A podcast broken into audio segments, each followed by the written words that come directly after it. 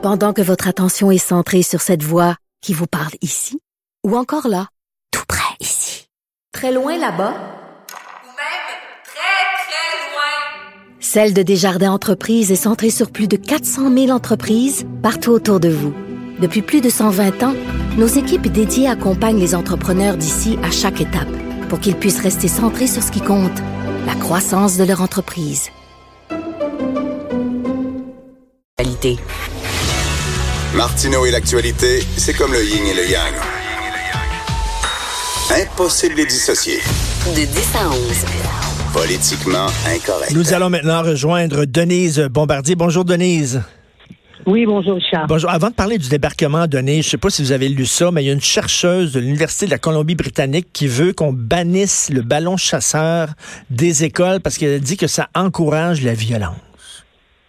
Ça n'a pas d'allure, hein? Écoutez, Ça n'a pas d'allure. mais, euh, mais la société actuelle n'a plus d'allure.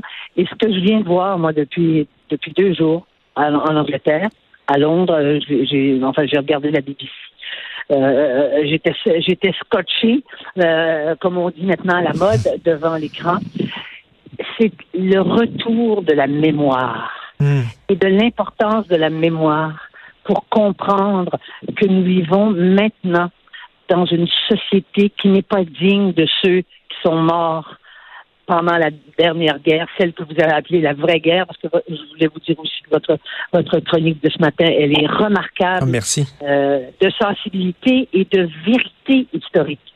Parce que on s'est battu, enfin, les gens qui sont morts sont, se sont battus pour Hitler. Les pays occidentaux se sont battus pour la liberté, se sont battus contre le nazisme.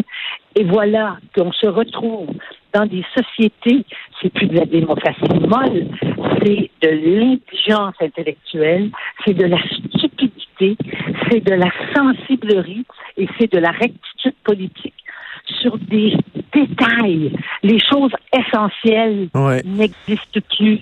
Hein? Et quand vous dites ce matin que euh, maintenant, est-ce que les jeunes, euh, euh, si, on disait aux jeunes, il faudrait que tu ailles te battre parce que, y a, parce que vous savez ce qui, ce qui, me semble paradoxal, et je vais écrire, je vais écrire dans ma chronique de samedi là-dessus, c'est que le, un phénomène comme Hitler peut réapparaître.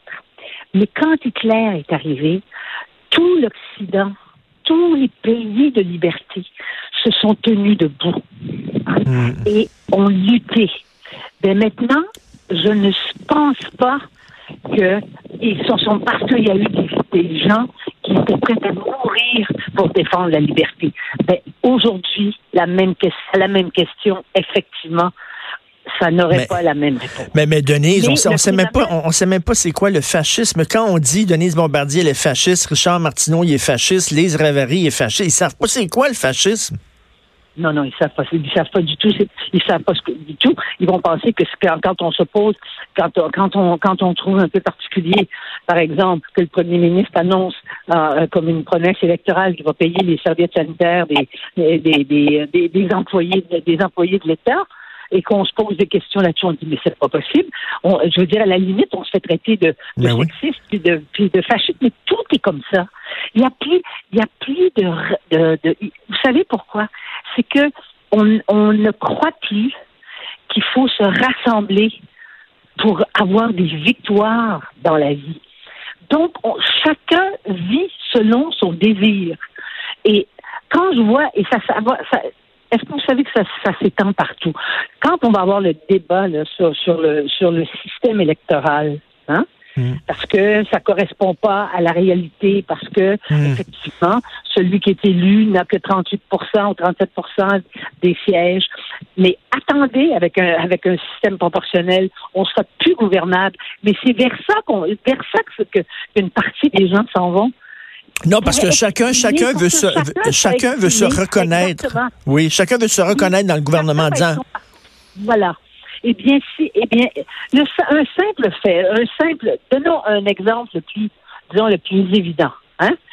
Le jour où on commence à ne plus arrêter au feu rouge et on ne traverse pas au feu vert et qu'on décide que parce que moi, je me lève le matin, puis je trouve que ça n'a pas de bon sens, puis moi, j'ai envie de, traverser au feu rouge, puis de m'arrêter au feu vert, ben la société fonctionne plus. Vous voyez, Mhm. c'est un détail. Mhm. Mais quand on se met à raisonner de cette façon-là, et là, j'ai vu ce matin euh, euh, un ancien combattant, ils ont 95 ans, vous savez. Les, les, les, les derniers, on les verra plus parce qu'ils font, ils font pas à tous les 25 ans. Dans 25 ans, ils sont plus là, tous. Il a donné son nom, un anglais. C'était un anglais ce matin qui parlait, mais il y a eu un Canadien aussi hier qui a parlé. Un Canadien du Nouveau-Brunswick. Et, mais celui-là, ce matin, a dit, j'ai 95 ans. Vous auriez dû voir d'abord le, le- sa langue. Vous auriez dû voir avec, il y avait une il y avait une énergie que plein de gens, pas difficile d'être plus, plus jeune que lui, remarqué, mais qu'on ne retrouve pas chez des gens de 25, 30 ans.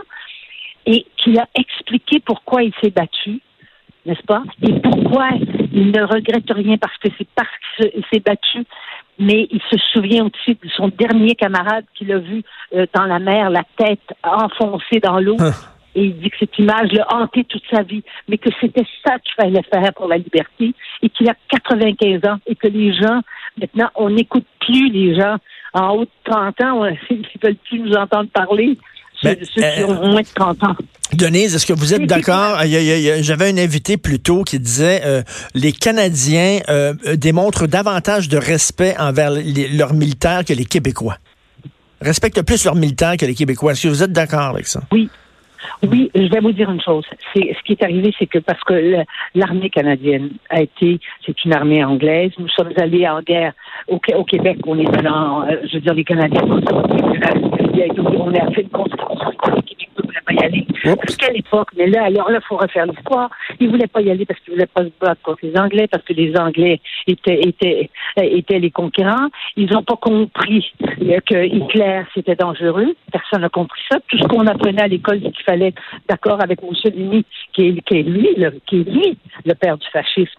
Parce que Mussolini avait, avait signé un concordat avec l'Église catholique, puis qu'on était catholique. Vous voyez à quel point on était enfoncé dans une ignorance. C'est vrai. Et moi, j'ai eu un oncle qui s'est, qui s'est euh, du côté de ma mère. là. Moi, j'ai eu, j'ai trois soldats dans ma, dans la famille de ma mère. Il y en a un qui est mort en débarquant à Dieppe. Ah oui. 42. Oui, on l'a pas. En principe, on l'avait pas retrouvé, hein. Et j'avais fait des démarches.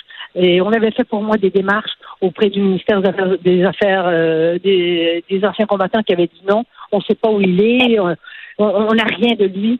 Et euh, en février, j'ai donné une entrevue à une journaliste ici en France euh, pour mon livre et elle m'a dit je suis je fais de la généalogie. De de quelle famille venez-vous? J'ai donné mon nom. Et deux jours après, elle m'a envoyé les papiers. Mon oncle est enterré, il s'appelle Alfred Desormiers. Il est mort il y avait moins de 20 ans.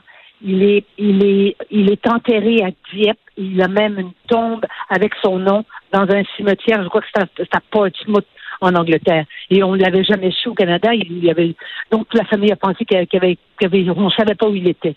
Voilà, il y a celui-là. Et il y a- j'ai un oncle qui est son frère, qui lui s'est, il s'est, il s'est, il s'est, il- il- il s'est, euh, coupé un petit orteil pour pas aller à la guerre. Lui, Ah oui. pas aller à la guerre. Mais je peux vous dire qu'il n'est pas, il- c'était pas un homme glorieux. C'était pas un homme qui, a- qui commandait l'admiration. Et il y en a un autre qui est allé à la guerre aussi, mon oncle Roland. Et lui, quand il est revenu, il était, il était somnambuliste. Et puis, euh, il faisait des, pendant la nuit, il criait, en- il parlait en allemand, puis il a rapporté un poignard de la guerre, puis il vivait avec ma grand-mère, parce que ces hommes-là, comme, comme celui qui s'était, qui voulu aller à la guerre, il l'a envoyé à Petawawa, dans un camp en Ontario, cet oncle-là, Mais- mais- à mais- la, la guerre. Mais tous ces gens, mais lui, il, euh, il hurlait et il, était, il faisait peur parce que c'est ce qu'on appelle aujourd'hui les, Les shell shock. les, les, oui, oui, c'est ça. Les réactions automatiques après. Mais c'est vrai qu'on on valorisait pas ça. Mais, mais de- Denise, il y a un discours ces temps-ci là, sur les hommes, comme quoi, bon, la masculinité Ah, toxique, puis les hommes sont méchants, puis sont tous des agresseurs potentiels. Ces hommes-là ont sauvé la démocratie en Europe. C'était des hommes qui ont fait ça. Et c'était des hommes qui étaient des enfants, qui étaient, qui avaient pas 21 ans. La majorité euh, des soldats canadiens qui sont allés là étaient, n'avaient pas 21 ans. C'était, aujourd'hui, on dit à, 16, à 17, 18 ans, t'es pas un enfant. Je veux dire, ça même à 35, tu l'es plus. Les adolescents, là, ça continue jusqu'à 40 ans. C'est évident. Et ça, c'est ça, ça, c'est une, c'est une, c'est horrible qu'on enseigne aux jeunes, aux petites filles, puis aux petits garçons dans nos écoles. Qu'est-ce qu'on enseigne? Que les que les que les hommes dans le passé, ont tous été, pour la plupart, on, parce que je dis qu'il y a une généralité là-dessus, personne, euh, il y a pas il y a beaucoup de femmes qui, qui la font, que les hommes sont des, sont des salauds et qu'il faut se méfier des hommes. Eh bien, été des hommes, parce que dans le cimetière, dans le cimetière, dans les cimetières de la France, le long de la côte de Normandie, il y a très, très peu de femmes. Ce ne sont à peu près que des hommes. C'est pas parce qu'il n'y a pas des femmes qui ont été remarquables, elles ont fait de l'espionnage et tout, mais c'est des hommes qui sont morts et qui sont morts pour la liberté. Et on va être en train de dire aujourd'hui que les hommes sont des salauds? Ben oui, non, non, c'est vraiment, je suis tellement d'accord avec vous. Merci beaucoup, Denise, et euh, bonne fin de voyage en- en- à Londres. Oui. Merci. Oui, merci. Merci beaucoup. Denise, qui est à Londres, d'ailleurs, je veux vous parler d'un livre que j'ai lu il y a quelque temps qui s'appelle Six Days in May. Six jours au mois de mai. L'Angleterre voulait, euh, euh, voulait faire de l'apaisement, qu'on dit, voulait s'entendre avec Hitler.